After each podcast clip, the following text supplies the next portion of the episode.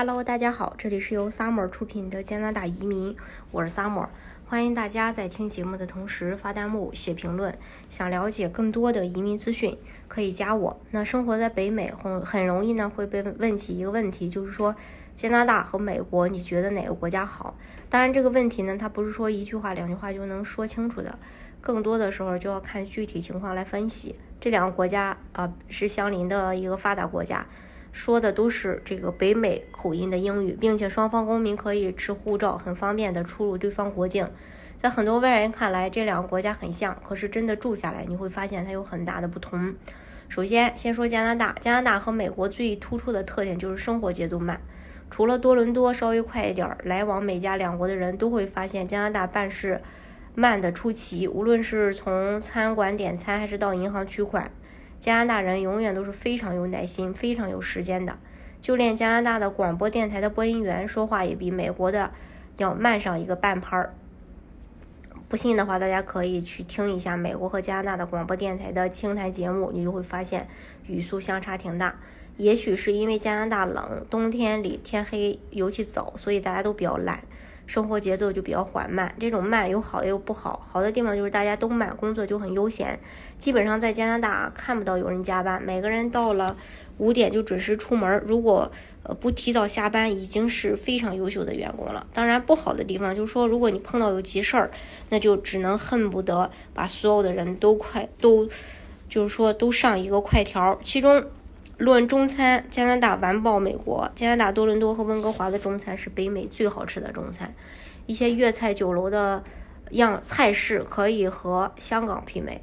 虽说洛杉矶是美国中餐最好吃的地方，但是，呃，你要是去过多伦多，跟多伦多比的话，会有逊色，和温哥华比还是有一定差距的。这也是，呃，因为华人移民比较多，在多伦多和温哥华的华人社区，你几乎。以为你自己是呃是搬到了加拿大，嗯，华人在加拿大的影响力呢也与日俱增。美国的华人也许只有在加州才有自己当家做主的感觉，但无论是在温哥华还是多伦多，华裔都已经嗯成为不可忽视的力量，遍布每一个角落。加拿大环境一流，自然资源无比丰富。加拿大租房的呃租房子的这个都是包水费的。啊，还很多还包电，因为水电实在太便宜。加拿大更安全，在去年的呃这个排名当中，加拿大排在前列，而美国排在这个九十多名。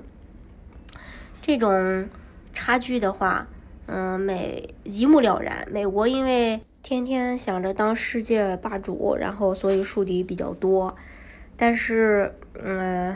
加拿大不一样啊，加拿大政治简单，发展稳定，更像一块与世无争的净土，显然更适合人们生活，安全指数高。但是要说加拿大不如美国的地方，就是税。加拿大是典型的万税之国，加拿大的税率比美国高不少，并且非常苛刻。以联邦税为例，一年一单年薪超过这个四万七，联邦的税就是百分之二十六，这还仅仅是联邦，每个省还要交省税。同样，如果以四点七万为例，安省。百分之九点一五，BC 百分之七点七，这样的收入还没到手，百分之三十五左右的钱就已经进了政府的腰包。再加上加拿大普遍百分之十三、十四的消费税，可以说一个中产阶级百分之五十的收入都被卷走了。嗯，加拿大税虽然高，但收入却比美国低。除了阿尔伯塔省因为石油的关系，工资水平比较高之外，普遍的工资水平水平呢要比美国低上一个档次。但是加拿大阿尔伯塔省的工资远远高于其他省。如果去阿省，其他省的工资水平绝对要比美国同类的城市要低。呃，加拿大娱乐少。如果说美国是个大农村，加拿大几乎更像是一个更大的农村。加拿大大部分时候一年里有六个月冬天，对于不喜欢滑雪的人来说，呃，这种漫漫寒冬几乎是与世隔绝。这是关于呃这一点。当然。